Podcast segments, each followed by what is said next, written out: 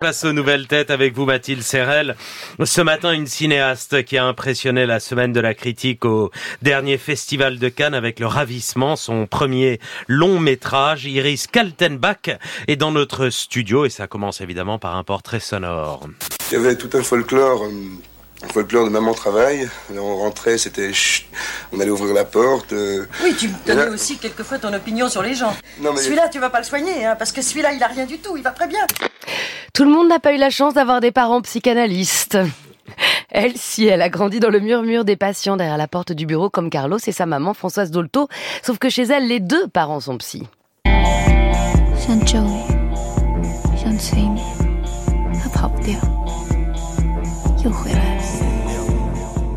Millennium Mambo du taïwanais ou Xiaoxian, mais aussi les films d'Hitchcock ou Kieslowski, ado, elle construit toute sa culture cinéphile à elle dans un de ses temples de l'avant streaming, les vidéoclubs. Au cours de ce bal, le fiancé de Lol est tombé amoureux d'une femme. Lol a assisté à cet amour naissant, jusqu'à se perdre de vue elle-même. Et c'était si merveilleux, cet anéantissement de Lol, qu'elle en a été marquée pour la vie. En lisant Le ravissement de Lolvestein de Marguerite Duras, elle entrevoit sans le savoir le point de départ de son premier long métrage, le déni de chagrin d'une jeune femme qui se fait ravir son amour et glisse dans l'abîme. Elle, elle se voyait plutôt avocate pénaliste. Après le droit, la philo, c'est l'école de cinéma La Fémis dont elle sort avec les félicitations du jury, où elle trouve le meilleur moyen d'approcher ces grands questionnements de l'âme humaine. Aujourd'hui, sort en salle Le Ravissement, premier film et coup de maître. Iris Kaltenbach, bonjour. Bonjour. Et félicitations, mais qu'est-ce qui reste de l'avocate que vous avez failli devenir dans ce premier long métrage? Ben, en fait, il restait de la frustration. Euh, C'est-à-dire, euh, j'avais assisté, j'avais travaillé pour une avocate pénaliste et j'avais assisté à beaucoup de procès. Et finalement, j'avais le sentiment que le procès étant quand même une immense fiction, parce qu'il faut juger, il faut donner une réponse. Euh, la voix de l'accusé, et souvent euh, je voyais des, des, femmes accusées, était complètement engloutie. Et donc, j'ai eu envie de partir de cette frustration. C'est pour ça que c'est pas du tout un film de procès. Et d'essayer de, de, construire le portrait de cette femme à travers des fragments, euh, à travers la voix off de Mais euh, justement sans jugement. Votre héroïne, euh, Lydia, qui est incarnée par Afza Herzi, est racontée par l'homme qui a failli l'aimer, donc Milos, qui est joué par Alexis Manetti, comme dans le roman de Marguerite Duras, Le ravissement de Lolvestein.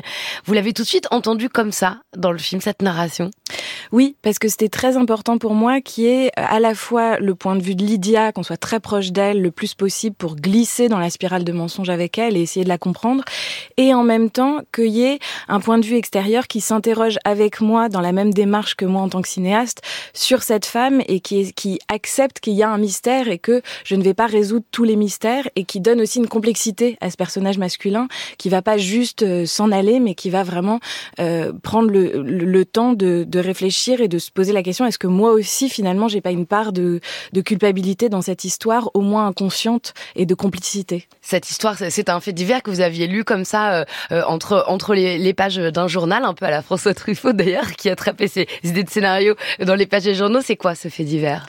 Ce fait divers, c'était vraiment quelques phrases qui disaient euh, une jeune femme emprunte l'enfant de sa meilleure amie et fait croire à un homme que c'est le sien.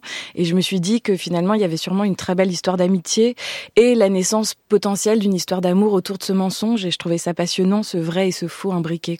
C'est un double ravissement puisqu'elle se fait ravir l'homme qu'elle aime au début et va ravir le bébé de sa meilleure amie. C'est aussi un film sur le mensonge qui est une forme de ravissement. C'est votre côté fille de psy, cette façon de tourner autour d'un mot euh, Je sais pas honnêtement, mais euh, mais c'est vrai que j'aime beaucoup les mots, les doubles sens euh, et euh, oui peut-être, je sais pas. Il y a une autre inspiration majeure de ce film, on n'en parle pas assez, c'est La Belle et le Clochard. oui effectivement, c'est un film que j'ai beaucoup beaucoup regardé petite effectivement, et c'est vrai que La Belle est chassée de chez elle au moment où un bébé arrive. La Belle c'est la chienne, au moment où un bébé mm. arrive dans la famille. Elle est chassée de sa maison par ses maîtres. Alors les critiques sont unanimes, on parle d'un film magistral du plus beau rôle d'Afza Herzi, qui a été révélé et césarisé en 2007 pour La Graine et le Mulet. Lors de votre prix à Cannes, euh, eh bien, la cinéaste Delphine Glaise a dit que le film était fait avec tant d'intelligence et de retenue qu'on avait envie d'embrasser toute l'équipe. Comment vous recevez euh, l'arrivée de ce film au monde, sachant que vous, vous attendez vous-même un enfant dans peu de temps. Euh, bah c'est génial en fait. Euh, c'est surtout en fait ça donne une visibilité au film qui est extraordinaire. Et pour ça euh, je pense que la semaine de la critique euh, et avec Aen ont fait un travail incroyable pour ce film. Et donc voilà maintenant je suis très heureuse. Mais j'ai surtout envie que en fait les spectateurs et le public aillent le voir et, et ressentent des émotions avec ce film et soient tenus sur leur chaise. Parce qu'il y a aussi un côté assez thriller dans ce film ouais. à la Hitchcock ou à la Truffaut du fait de la voix off etc. Donc j'ai envie qu'ils soient voilà qu'ils soient tenus et que le film les accompagne par la suite. On a peur, c'est-à-dire qu'on ne sait pas euh, si on va être dans un ravissement ou si on va être dans Chanson douce de, de Leila Slimani. Quoi. on est, très loin de Chanson douce. Mais il y a on est très loin de Chanson douce. Il y a quelque chose qui saisit quand même. On a peur du pire. Oui, on ce personnage oui, oui, en tout cas, on suit la spirale. On suit la spirale de mensonges. Mais je vous rassure, on est très loin de Chanson douce. Alors lui, il est conducteur de bus, enfin machiniste, euh, précise-t-il. Elle a les sages-femmes, enfin mailloticienne. Ouais. Euh, comment est-ce que vous vous définissez? Moi, euh, bah, j'adore le mot cinéaste en fait, euh, et comment le définir. Euh, euh je pense que c'est, je sais pas, c'est euh, c'est des anthropologues, c'est des sociologues, c'est des philosophes, c'est euh, c'est c'est des peintres. Enfin, les cinéastes, c'est, je, je crois que c'est au croisement de tellement de choses que voilà, je saurais pas. voilà. Moi, je propose que c'est une forme de psychanalyse des images, et on va l'écouter. tu te souviens quand on disait que tout était possible? Quand on passait le bac il y a 15 ans. Comment la vie peut rétrécir à ce point-là en 15 ans? Écoute, c'est juste une phase, tout est encore possible, tu peux tout faire. Arrête. Il faut juste que tu prennes soin de toi. Non, non, mais arrête, j'en ai marre de cette injonction de bien-être là. Putain, on n'est pas des, des putains de bouddhistes. Vous me faites chier là avec votre yoga prénatal, postnatal, rééducation de mon cul et la méditation de merde. Si maman va bien, bébé va bien. Et donc euh, quoi euh, Si maman va mal, euh, bébé se suicide? Vous l'avez écrit, ce dialogue, C'est entre Salomé, incarné par Nina Meurice, euh, et donc Lydia Afzerzi, sa meilleure amie, sage-femme.